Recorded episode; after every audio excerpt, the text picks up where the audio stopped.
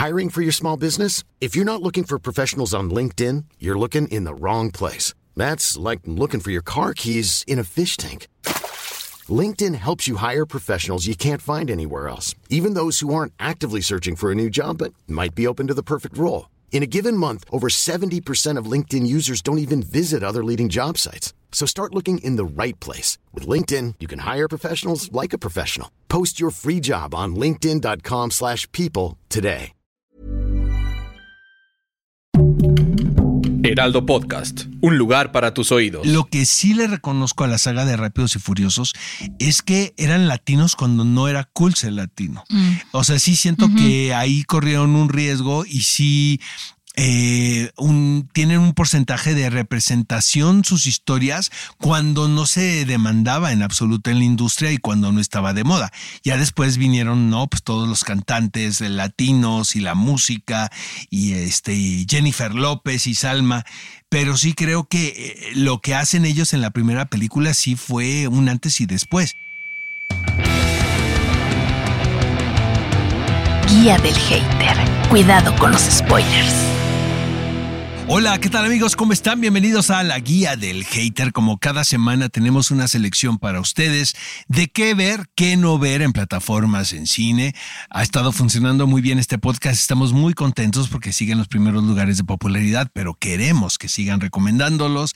Eh, pónganos cinco palomitas, ¿no? Cinco estrellitas. Cinco estrellitas, cinco estrellitas. lo que quieran, pero cinco ahí Exacto, en Spotify. suscríbanse, porque luego es muy raro porque tenemos más escuchas que suscriptores. Sí. Digo que siempre está, siempre se agradece, pero que les cuesta suscribirse, creo yo. Está a la distancia de un clic. Exactamente.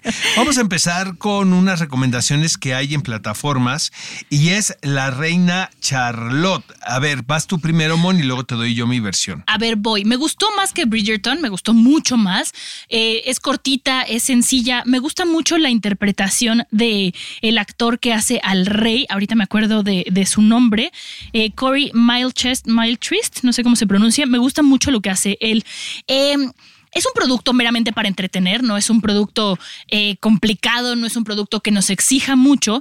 Eh, lo que sí es importante es mencionarle al público es que los primeros episodios son como de contexto, te van explicando eh, qué es lo que pasa, cómo fue que se conocieron y sí te provoca un poco de ansiedad, pero yo debo de confesar que pude haberme quedado, o sea, ver el primer capítulo y decir, ah, ok, o sea, no, no me surgió la necesidad de ver más capítulos.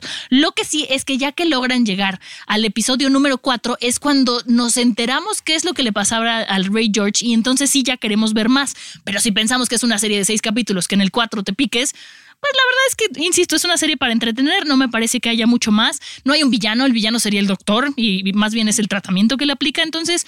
Pues sí, no tiene nada que hacer para maratonearla un sábado, está rica. Fíjate que yo, la verdad te tengo que confesar algo. Me sorprendió mucho la serie porque yo no soy fan por lo general de lo que hace Shonda Rhimes, ¿no? Esto parte, eh, esto forma parte del contrato que tiene Shonda Rhimes, quien, quien, es una creativa, una showrunner muy importante. Dice Oprah Winfrey que es la más importante que hay en la actualidad. Ella es la creadora de Grey's Anatomy, por uh -huh, ejemplo, uh -huh. ¿no? De Private Practice, eh, de varias series por ahí. Entonces, esto es, es, esta serie, La Reina Charlotte, forma parte de este contrato que tiene con Netflix. A mí me sorprendió porque yo traté de ver Bridgerton y nada más no pude. O sea, sí, pues son universos y de repente tienen un tempo y son unas historias que en lo personal a mí no me atraen, me parece demasiado cursi, ¿no? Eh, pero eh, lo que pasa con la reina Charlotte es que está basado, obviamente, es una interpretación muy uh -huh, libre uh -huh. de este personaje que realmente existió, quien fue la esposa de Jorge III uh -huh. eh, de Inglaterra.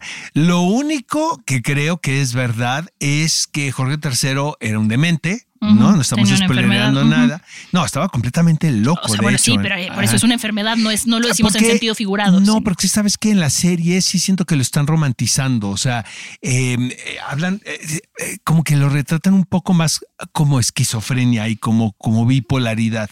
Cuando se dice que Jorge III realmente era un demente, o sea, un tipo que estaba en, en un, en un sanatorio.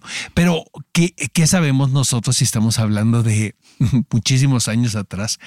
Eh, luego, otro cierto es que la reina Charlotte llega a Inglaterra y en cuestión de horas se casa con Jorge III. Sí, sí, sí, a los porque, pues, 17 años. Exactamente, porque ese matrimonio estaba más que arreglado.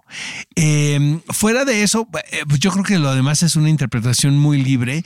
eh, eh, pero sí es muy adictiva. O sea, A mí no me pareció tan adictiva hasta el cuarto, Oscar. Se me, se me, parece, me pareció que tiene un, un- ritmo muy, muy trepidante y sí los personajes logran em- envolverte, probablemente porque sean un poco más oscuros que los personajes que ves en Bridgerton. Sí, ¿no? eso sí, a mí me gustó mucho más que Bridgerton. Exacto, Bridgerton me porque costó. tienen, eh, tienen estas capas de complejidad, no son ni buenos, ni buenos, ni malos, ni malos. De hecho, la reina Charlotte, el rol que juega en Bridgerton, pues es, es como es como una matriarca que te cae muy bien por la sabiduría que tiene, porque es la reina. Pero también tiene un dejo como villanesco, o sea, no Sí. sabes cuáles son Sí, sus ver, no buena. cuáles Buena, son sus intenciones muy claras. Pero lo que creo que trata de hacer la reina Charlotte es justificar las acciones de este personaje en las series de Bridgerton, que yo que son tan exitosas, tan basadas obviamente en, la, en las novelas de Julia Quinn. Julia Quinn, de hecho, creo que escribió La reina Charlotte a partir del guion, que eso es muy raro, del guion de la serie. Eh, se va a editar posteriormente, ya se editó la, la novela, que pues también es, son, son, unas, son máquinas de, de producir dinero, ¿no? Esas, esas obras literarias. Yo, yo sí la recomiendo, véanla. Si no tienen nada más que ver, véanla un fin de semana. Una que me gustó, Oscar, y yo siento que aquí vamos a tener pelea, pero no podría asegurarlo todavía, es Fatal Attraction en Paramount Plus. A ver, esta se trata de una adaptación que, en mi opinión, está bastante bien hecha de la película que salió con Glenn Close hace 35 años, si no me equivoco.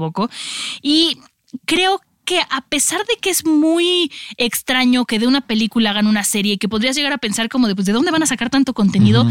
Creo que sí lograron como sacar eh, la esencia de la película ¿Cuántos y se capítulos explotó viste más. de Fatal Attraction? Cuatro. Yo también, yo creo que llevo como cinco. Cuatro. Cuatro y sí la quiero seguir viendo tú. Sí, yo también. Ay, pensé que me ibas a decir, no, está lenta, no. larga. No, no, Oscar, absoluto. boleto de la lotería, oigan. No, no, no. Me gustó bastante. Me parece que también está muy bien adaptada. Eh, lo que puede ser una historia que a mucha gente hoy en día eh, puede significarle algo simple, como es eh, pues una infidelidad, ¿no? Y Es que también ya ha cambiado mucho el mundo de hace 35 Eso es años. lo que más me gustó de la serie de Fatal Attraction, porque creo que sí la trajeron a nuestro tiempo de una manera bien interesante, porque es un tema también bien delicado, porque este personaje femenino también es un poquito Sí. border, ¿no? Entonces tampoco no cari- caricaturizarlo, porque por ejemplo sí siento que con Glenn Close sí lo lograron hacer, esta cosa como villanesca, Sí. eh, y que también es muy misógina, honestamente. Sí, es como un punto de vista muy machista. Digo, una, estamos hablando de una película de los 80, muy importante, realmente fue muy, muy taquillera. Pero ¿por qué fue taquillera? Porque era la pesadilla de todos los hombres, Sí. ¿sabes? Entonces sí, imagínate, todos los hombres en la peda agarrando así de, oye, pues ya viste esta película, hijo, qué, qué horrible que te pase eso. ¿Qué es eh, lo que podría ser una aventura? No, acaba pasional Muy mal. ah, termina muy mal. Aquí, ¿le spoilereamos o no? Spoiler alert, señores. Es que, bueno, ya sabemos en qué termina y a partir de eso juegan con el tiempo, ¿no? De repente sí está un poco chafa el, los peinados que le hacen a Joshua Jackson, ¿no? Que Pero qué bonito volverlo a ver desde Dawson's Creek. Yo no lo había no, visto en muchas que- cosas. No, pero lo vimos también a él en, en esta película de que también habla de una infidelidad, este, donde sale Ruth, Ruth Wilson. Ay, caray. Ay, no la vi, por eso para mí fue como volverla a encontrar. No, no, no. Volverlo no. a Yo sí encontrar. creo que se ha convertido en un actor bien padre. Sí, me gustó ¿no? muchísimo lo que hace en esta serie. Nos habían pedido que habláramos de ella, la vimos, hicimos la tarea y Lizzie yo la Kaplan recomiendo. es el nombre de la actriz quien interpreta a este personaje, a Alex. Mm. Este personaje que caracterizó a Glenn Close. Eh, The Affair es la serie donde sale Joshua Jackson y sale en un personajazo también, pero ya de adulto. Pero sí, lo vimos hacer Ay, a la voy a Pacey. ver. Uy, Sí, era un personajazo. Sí, pero The Affair fueron son muchas eh, temporadas, No de vi, hecho. sí, bien padre, producida por Showtime. Y este, y Lizzie Kaplan es, y luego Amanda Pitt hace a la esposa Mm. de mm, Joshua Jackson en esta versión de Feral Attraction, que por ahí nos eh, habían pedido que comentáramos acerca de esta producción, pues está bien entretenida y está en Paramount Plus. Sí, yo la recomiendo completamente. Y vámonos con Los plomeros de la Casa Blanca. A ver, es una serie que me gustó, pero no es una serie fácil. ¿Y a qué voy con esto? Necesitas tener el contexto histórico de qué fue lo que pasó con Nixon y con Watergate para entenderla. Yo la verdad es que confieso que no tenía este bagaje cultural, nunca me había interesado informarme sobre este tema, sabía a grandes rasgos, pero la serie aborda, eh, bueno, habla sobre los dos personajes que fueron los que tenían que robarse los papeles, unos papeles de Watergate, que todo salió mal y en vez de defender a Nixon, lo acabaron exponiendo. Les llaman los plomeros de la Casa Blanca porque se supone que están ahí para evitar filtraciones, es su nombre creativo. Em, me parece que es buena serie, pero insisto, no es una serie que digas, ay, me siento a ver la dominguera, a menos de que tengas muy bien estudiada esa parte de la historia. Las interpretaciones son muy buenas y al principio de la serie me gustó que se hace un disclaimer de los nombres de los personajes no fueron cambiados porque fueron declarados culpables, entonces como son culpables ya no necesitan proteger su identidad. Es una serie buena, sale la actriz de Cersei de Game of Thrones como esposa de eh, Lina Headley. Lina Headley sale como la esposa de uno de los dos este, encargados de, de esta misión. Eh, si tienen, si tienen un ratito, véanla, pero mejor vean Queen Charlotte o, o Fatal Attraction. Mira, bien lo dices, yo tuve la oportunidad de ver un capítulo nada más de Los Plomeros de la Casa Blanca. Te voy a decir algo, yo creo que yo sí la vería completa, ¿eh? ahora que tenga tiempo. Eh, A mí me faltó uno, son cinco. yo creo que eh, hay episodios en la vida que se tienen que co- contar como una comedia y siento que es comedia. este totalmente, o sea, sí tienes que inyectarle sentido del humor porque es de no creerse. Luego de repente nos quejamos del gobierno mexicano, ¿no? Y de En nuestros lados, gobernantes y, y nuestros este eh, representantes, en fin, ¿no? Este en Estados Unidos también se da cada cosa que te alucina. Y bueno, hemos visto esta historia eh, desde muchos puntos de vista. Yo creo que el más importante es All the President's Men, esta película con Dustin Hoffman y, y Robert Redford, que lo hacen a partir del punto de vista periodístico, ¿no? obviamente basado en, en, en lo que, en los hechos, ¿no? Que eh, protagonizados por este par de espléndidos reporteros. Eh, también está Nixon.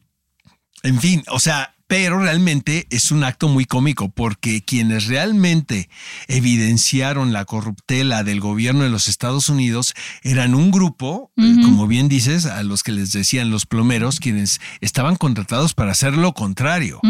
¿Sabes? Como para proteger eh, las actividades del mismo gobierno, para encubrir la corruptela también cometida por Nixon y, y por su gente.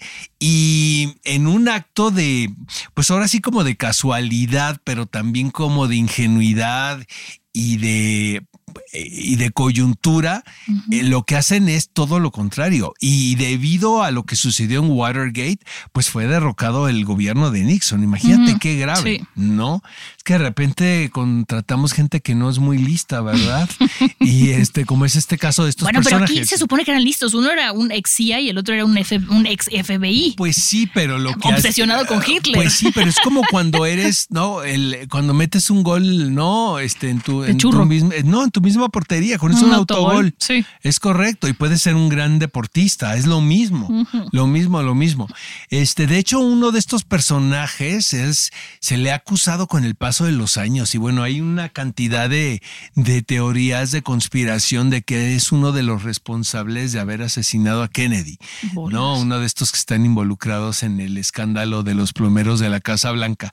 La verdad, como dice eh, Mon, eh, pu- pueden verla, o sea, no me parece que es una mala serie, pero sí hay, hay mejores opciones esta semana. Y yo, yo sí insisto, si no tienen el contexto cultural claro, les va a parecer un poco, un poco complicada.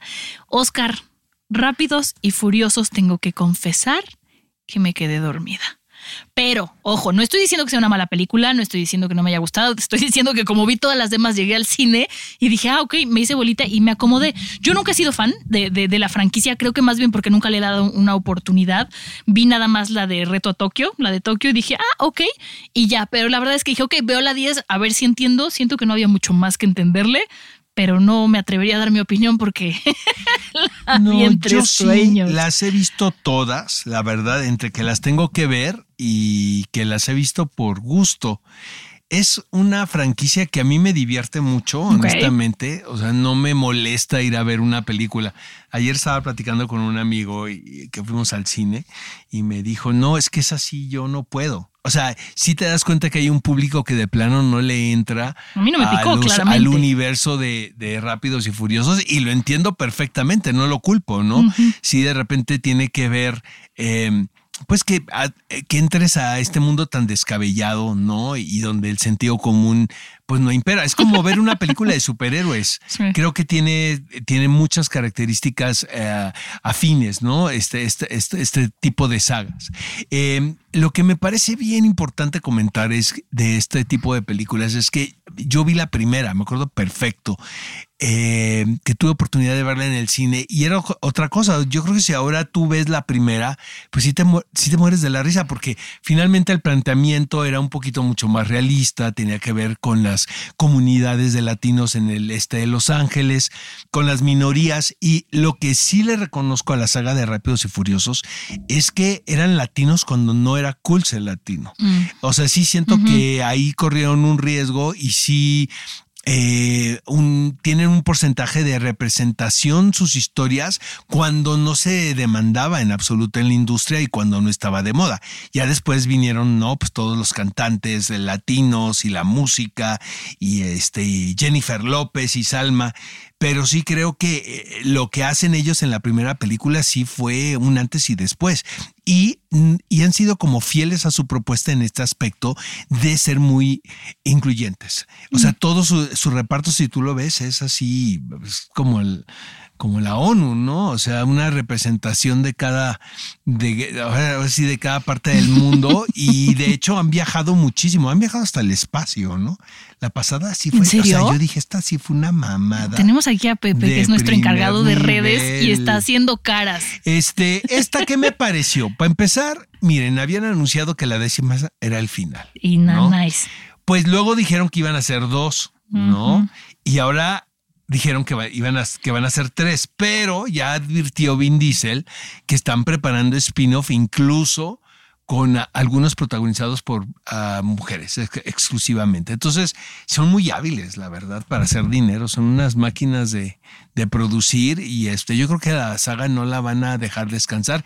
Yo creo que... Pues sigue pegando al final de estas esta, de esta trilogía seguramente van a tomar un descanso Vin Diesel, Michelle Rodríguez, Jordana Brewster, que siento que Jordana Brewster la tienen ahí pues para mantener la, la imagen de Paul Walker, ¿no? Todavía. Porque el final de Paul Walker no está dicho en la, en la saga. De hecho, hay una secuencia, aquí aparece en el prólogo, eh, que está muy bien truqueado porque te cuentan em, el inicio de esta rivalidad del personaje de Jason Momoa, quien está fantástico en la película. ¿eh? Qué bien está en la, película. La voy a ver de día otra vez. Está muy, muy, muy, muy bien. Yo siento que es lo mejor que de la película porque es muy divertido. Es como este villano todo afectado. Eh, me recordó mucho a Javier Bardem en Skyfall, pero incluso más afectado todavía. Entonces, este, yo, yo la verdad, pues así como recomendarla, no es de las mejores películas de la saga en absoluto. Eh, pero siento que te están preparando para que todo explote en la tercera de esta, en la tercera de esta trilogía, que es el volumen décimo de Rápidos y Furiosos. Pero bueno, si ya son fanáticos de la saga, verla es como los que somos fanáticos de Star Wars. Puede no ser lo máximo Bad Batch, pero igual lo vas a ver porque es parte del universo y de lo que te están y ya, ofreciendo. O sea, también le has invertido tanto tiempo a estas películas que quieres saber qué está sucediendo. invertirle tiempo a una relación. Dices, no, ya ahorita ya mejor le sigo. Eh, lo que está increíble también, amigos, que sí son como guiños constantes a los fans es que aparecen todos los personajes. O sea, eh, realmente no me puedo imaginar la nómina de esa película, porque, por ejemplo, la secuencia donde aparece eh, Helen Mirren, que me acuerdo que cuando la presentaron en la saga, ella hizo tour de medios, iba a todos los, a los programas, creo que fue con Graham Norton y con Jimmy Fallon y decía que ella había aceptado estar en Rápidos y Furiosos porque quería compartir escena con ah. Vin Diesel. Pero yo creo que lo decía de mala leche a la señora, ¿eh? la verdad. ¿Ah, y se seguramente le están pagando una fortuna. Pero en esta película parece nada más una secuencia. Me gustaría saber cuánto está facturando la señora ahí. No, muy lista la. A mí no, porque me muero de envidia, mejor ni me dije. I'm Sandra, and I'm just the professional your small business was looking for. But you didn't hire me because you didn't use LinkedIn jobs. LinkedIn has professionals you can't find anywhere else, including those who aren't actively looking for a new job but might be open to the perfect role, like me. In a given month, over 70% of LinkedIn users don't visit other leading job sites. So if you're not looking on LinkedIn, you'll miss out on great candidates like Sandra.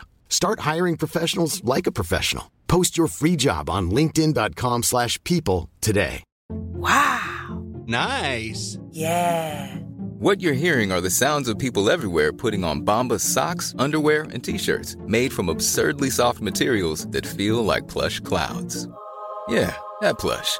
And the best part? For every item you purchase, Bombas donates another to someone facing homelessness. Bombas. Big comfort for everyone. Go to bombas.com slash ACAST and use code ACAST for 20% off your first purchase. That's bombas.com slash ACAST. Code ACAST.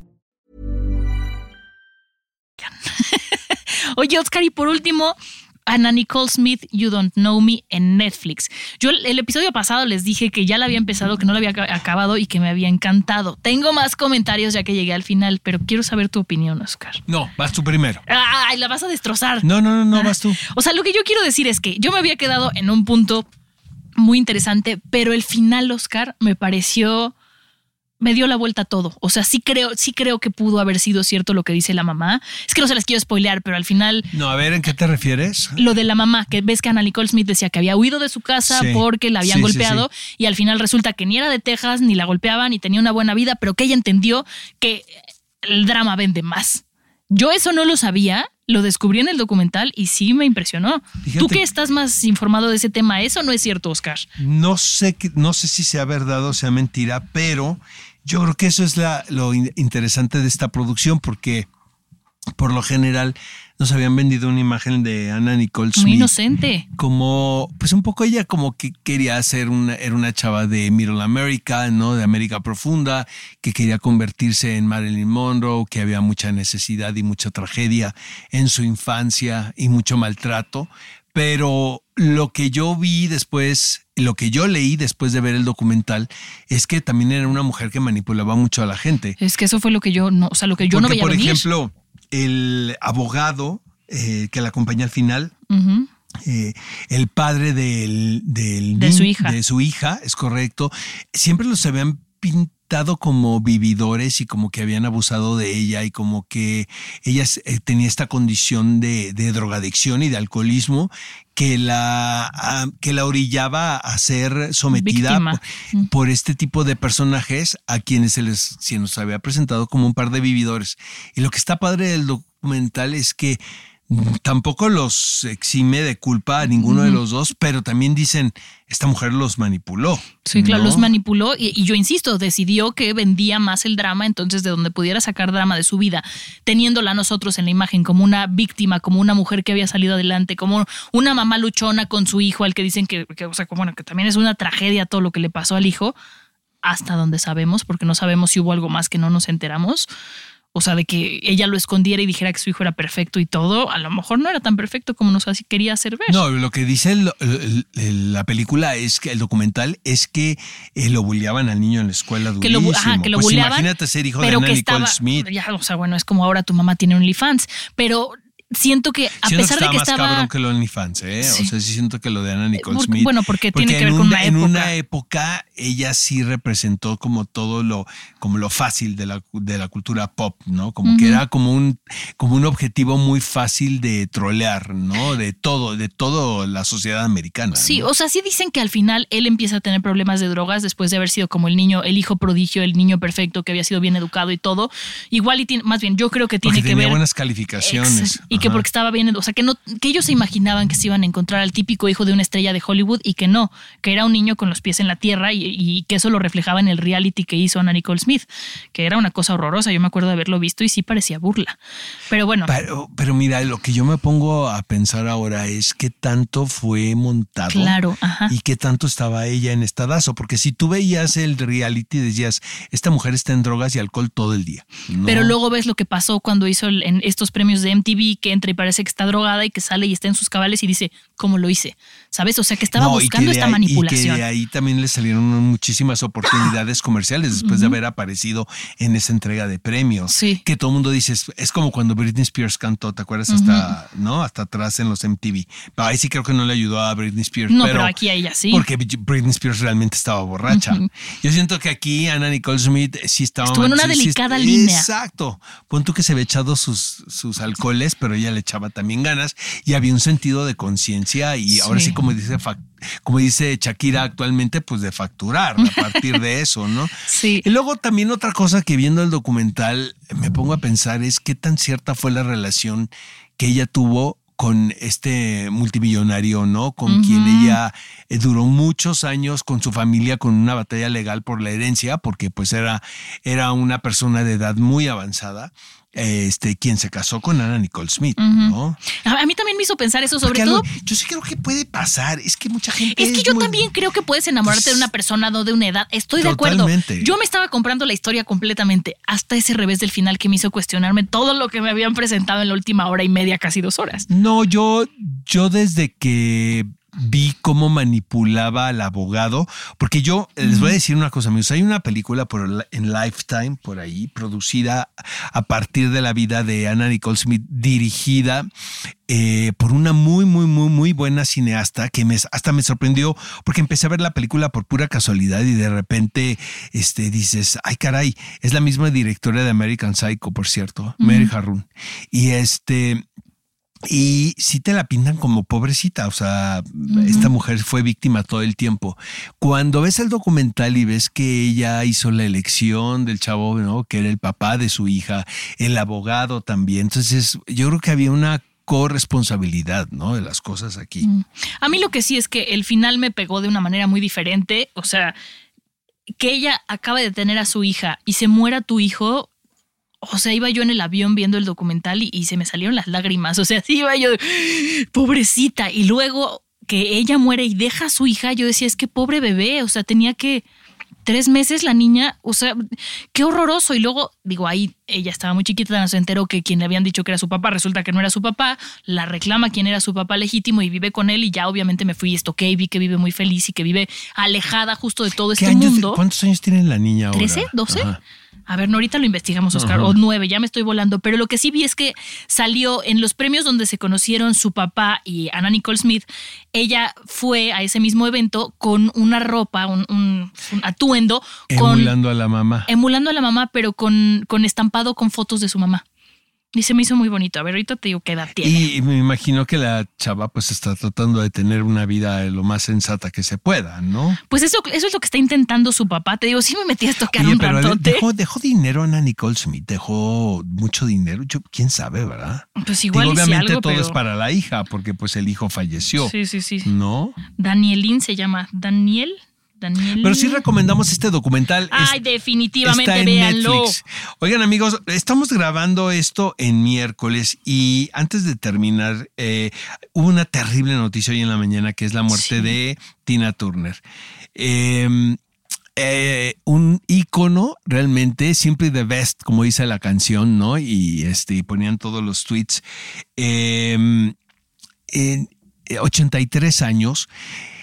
Hijos, yo creo que sí es una mujer antes y después. eh, eh, Suena a lugar común después de que fallece una figura del tamaño de Tina Turner, pero realmente forma parte de la historia del rock. Eh, Una mujer que se vio idéntico durante 30 años, una sobreviviente Sí. de la violencia doméstica, fue de las primeras mujeres en darle nombre, ¿no? A lo que ella había vi- vivido con Ike Turner. Eh, yo les quiero recomendar un mega documental que pueden ver en HBO, que se llama simplemente Tina. El, el Uy, documental... es buenísimo, sí lo he visto, Buenísimo. sí. El documental dio gira por el circuito de festivales y le fue increíble. Y fue la última vez que yo la vi a ella aparecer porque estaba semi retirada. Vivía ella, ella hace muchos años decidió irse a vivir a Europa. Siento que Los Ángeles, California, le recordaba mucho eh, el matrimonio trágico que tuvo con Ike Turner, donde realmente la pasó muy mal. Y, y ella se fue a vivir a Londres primero y ahora vivía en Suiza. Si no, si no me equivoco. Entonces eh, ella hizo promoción del documental y ya la, fue cuando yo la vi. Eh, hay una entrevista que le hizo hace poco, relativamente hace poco, Oprah Winfrey. Ella, Oprah Winfrey era fan declarada de Tina De Tina Turner. Turner. Eh, y ya la vi como una señora, ¿no? De 83 años, cuando durante 30 años la mujer se vio espectacular, o sea, eh, tiene una figura, unas piernas, una actitud, una voz, La piel un de la cara, talento, eh, memorable el número musical de Live Aid que hizo con Mick Jagger, hasta la fecha la sigue, la gente lo sigue viendo una y otra vez y otra vez.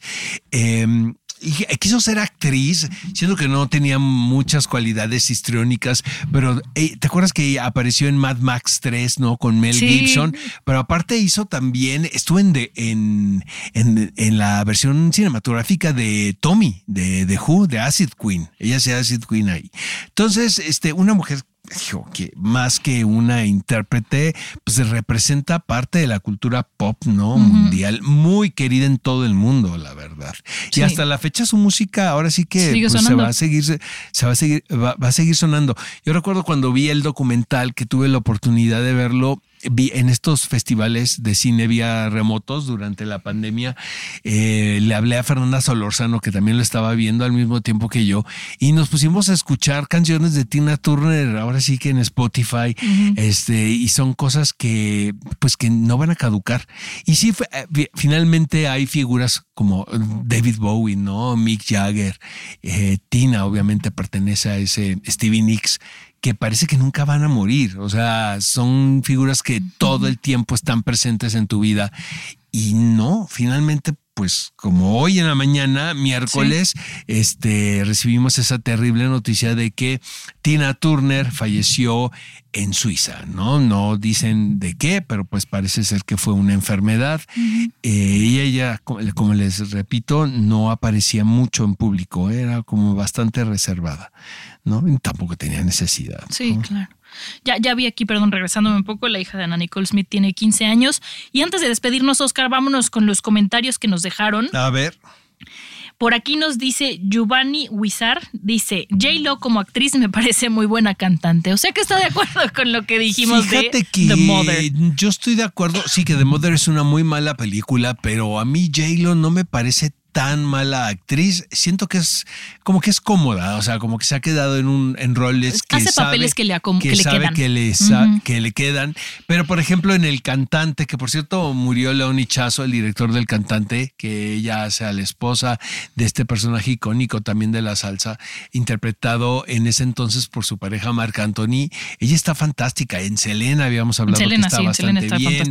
Este, en, la, en la película esta de las estafadoras de Wall Street, donde pues todo el mundo queríamos que se llevara un Oscar, porque realmente estaba muy bien como mejor actriz de reparto.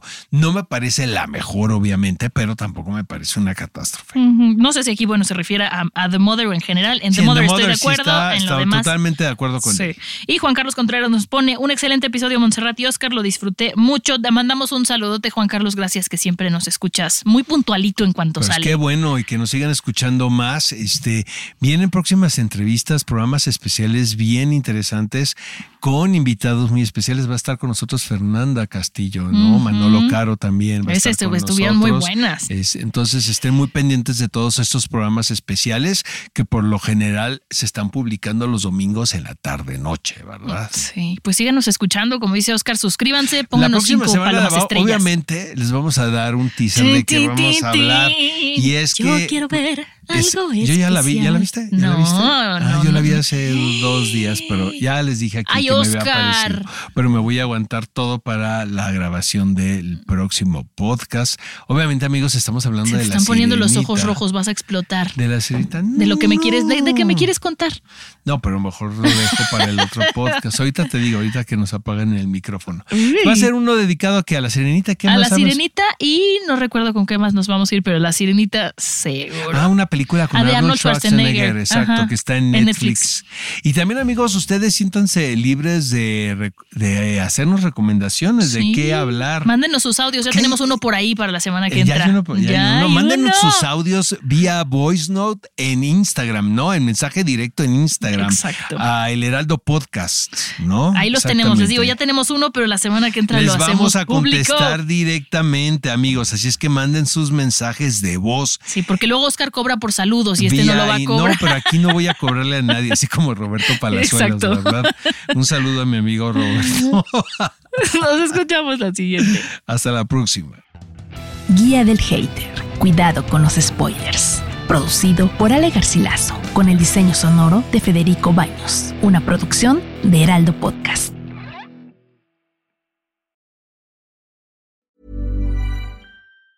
Even on a budget, quality is non-negotiable. That's why Quince is the place to score high-end essentials at 50 to 80% less than similar brands. Get your hands on buttery soft cashmere sweaters from just 60 bucks, Italian leather jackets, and so much more. And the best part about Quince, they exclusively partner with factories committed to safe, ethical, and responsible manufacturing. Elevate your style without the elevated price tag with Quince. Go to quince.com slash upgrade for free shipping and 365-day returns.